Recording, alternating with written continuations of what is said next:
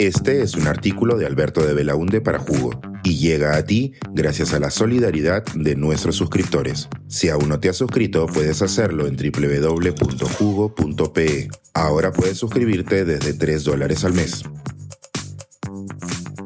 Defensores del absurdo en todos lados. ¿Qué tienen en común dos políticos gringos y la fiscal de la nación? Hace algunos meses les conté la delirante historia de George Santos, un recién elegido congresista republicano en la Cámara de Representantes de Estados Unidos.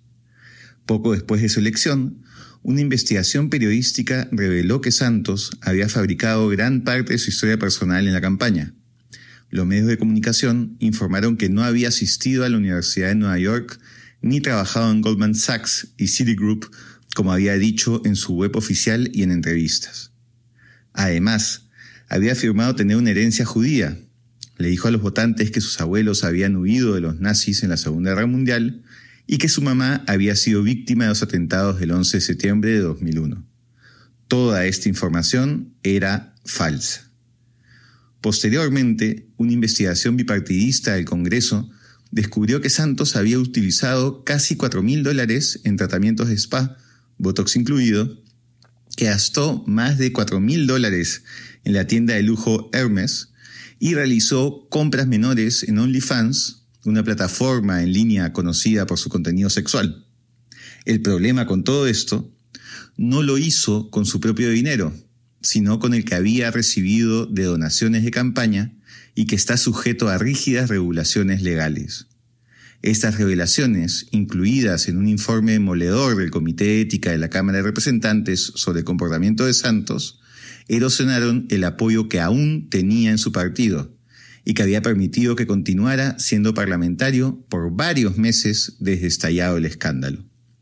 Finalmente, Santos fue echado esta semana del Congreso, con una votación de 311 a favor y 114 en contra convirtiéndose en el sexto representante en ser expulsado en toda la historia de la Cámara de Representantes de Estados Unidos.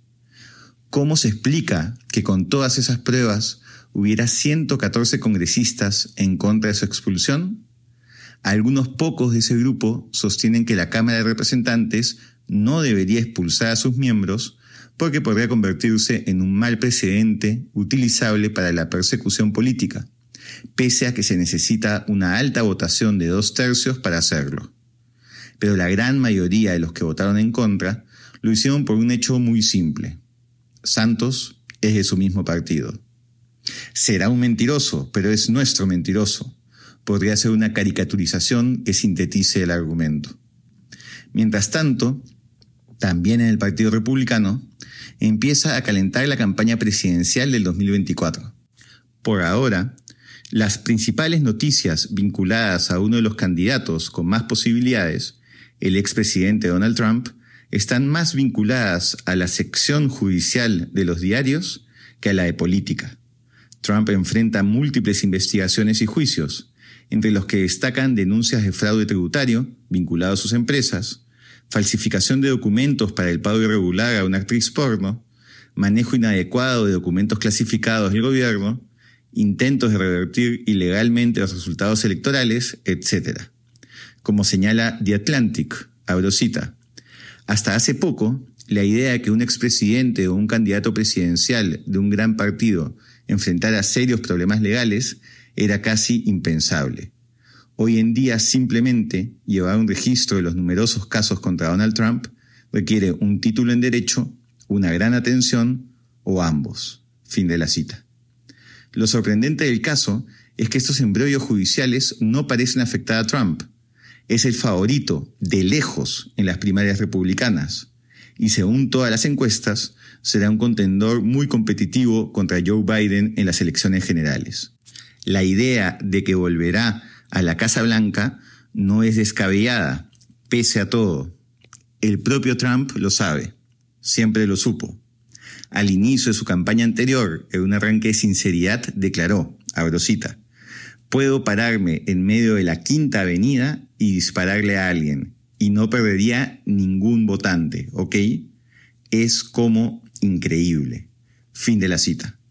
Trump conoce bien a sus electores. El nivel de sectarismo y fanatismo que vemos en los casos de Santos y Trump no son patrimonio exclusivo de los republicanos, ni siquiera de la política estadounidense, sino analicemos lo que viene sucediendo en el Perú. El ejemplo más reciente es el preocupante caso de la fiscal de la Nación, Patricia Benavides, que ha mostrado acciones concretas que pueden considerarse obstrucción de la justicia, como la remoción de la fiscal que la investigaba.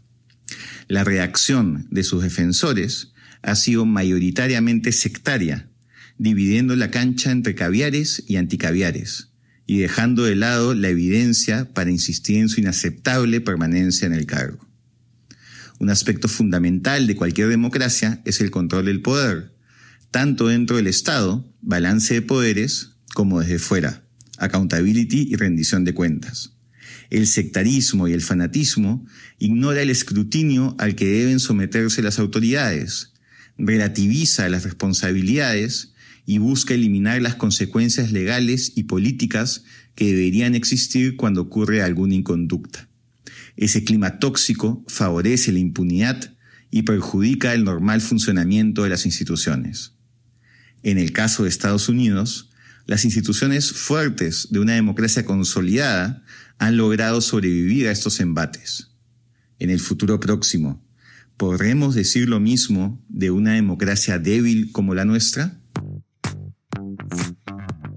Suscríbete a Jugo y espía en vivo cómo se tramó este artículo. Nuestros suscriptores pueden entrar por Zoom a nuestras nutritivas y divertidas reuniones editoriales. Suscríbete en www.jugo.p.